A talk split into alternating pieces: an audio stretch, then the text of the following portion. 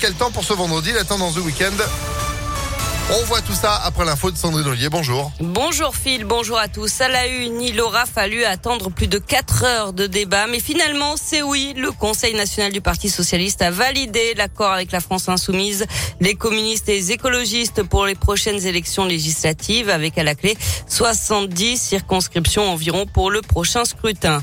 Du côté de la République en marche, rebaptisée Renaissance depuis hier, le parti a présenté une première liste de candidats investis pour euh, le scrutin des 12 et 19 juin sous la bannière Ensemble, cette confédération avec Horizon d'Edouard Philippe et le Modem de François Bayrou.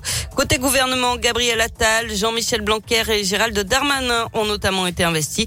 Et puis l'ex-premier ministre socialiste Manuel Valls briguera lui un poste de député dans la cinquième circonscription des Français de l'étranger. Un rappel, c'est le dernier jour aujourd'hui pour s'inscrire en mairie sur les listes électorales. Les élections législatives, ce sera donc les 12 et 19 juin prochains. Dans l'actualité également, ce drame en Isère, une spéléologue professionnelle qui encadrait une sortie de collégiens de 5e a perdu la vie dans une grotte à Sassenage près de Grenoble. Elle aurait été victime d'une montée des eaux dans la cavité. Les adultes ont fait sortir les enfants avant de rester bloqués sous terre. Un second spéléologue et une enseignante ont pu se réfugier dans une cavité souterraine avant d'être secourus dans la soirée. Le parquet de Grenoble a ouvert une enquête pour déterminer les circonstances de l'accident. Il avait détourné 80 000 litres de gasoil dans la métropole de Lyon. Un chauffeur a été interpellé. Cet homme de 36 ans, défavorablement connu de la justice, était chargé de transporter du carburant entre la raffinerie de Fézin et des stations-service de la métropole. C'est son patron qui a donné l'alerte. Voyant que le compte n'était pas bon lors des livraisons, il stockait en fait le carburant détourné dans la cour de son domicile à Saint-Priest. Il sera convoqué devant la justice en décembre. Et puis le chef d'entreprise responsable d'un accident de trottinette place Bellecour il y a un an sera finalement renvoyé devant un tribunal correctionnel. Il devait passer hier devant la justice dans le cadre d'une procédure de plaidé coupable. Mais une erreur dans la série du dossier, dans la saisie du dossier, a incité le juge à demander un procès. L'homme qui avait renversé une personne âgée risque jusqu'à un an de prison et 15 000 euros d'amende. On passe au sport avec du foot, suite et fin de notre série consacrée aux 20 ans du premier titre de champion de France de l'Olympique lyonnais. Ce mercredi 4 mai, on a fêté le 20e anniversaire de la victoire décisive contre Lens au stade de Gerland lors de la dernière journée de championnat. Un moment forcément inoubliable pour les supporters de l'OL. Antoine avait 10 ans ce 4 mai 2002.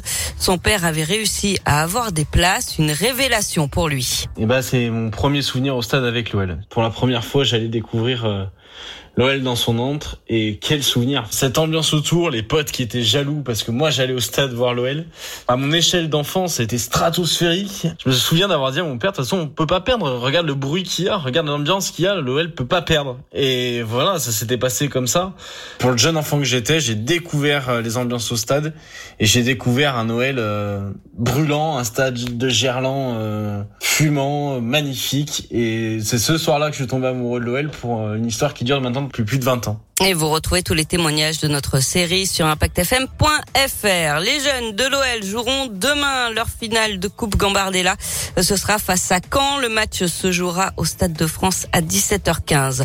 Enfin, cette fois, c'est officiel. Plus belle la vie. C'est bientôt fini. La série connaît ses derniers épisodes sur France 3. La diffusion s'arrêtera en novembre après 18 saisons. Les audiences se sont essoufflées, mais pendant ces plus belles heures, les, ces plus belles heures, pardon, la chaîne a pu enregistrer des pics allant jusqu'à 6,8 millions de téléspectateurs. Mais ouais, bah c'était une des premières séries à s'intéresser au fait d'actu puisque c'était tourné rapidement, donc euh, ils étaient assez réactifs. 18 saisons, ça fait 18 ans mine de rien, ça en fait un des milliers d'épisodes. Hein.